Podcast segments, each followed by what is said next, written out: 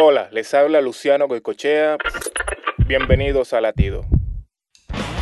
Es natural que nos disguste la autoridad sobre nuestras vidas. Anhelamos la independencia, la libertad de tomar nuestras propias decisiones.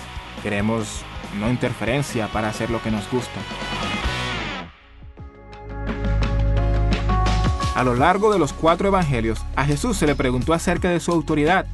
La gente se preguntaba, ¿qué o quién le dio el derecho a curar a los enfermos en sábado?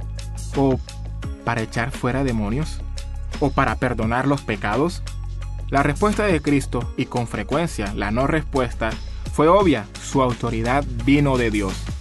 Hoy, Cristo está listo y muy dispuesto a hacer cosas increíbles en tu vida, pero solo una vez que hayas entregado tu propia autoridad a su perfecta voluntad.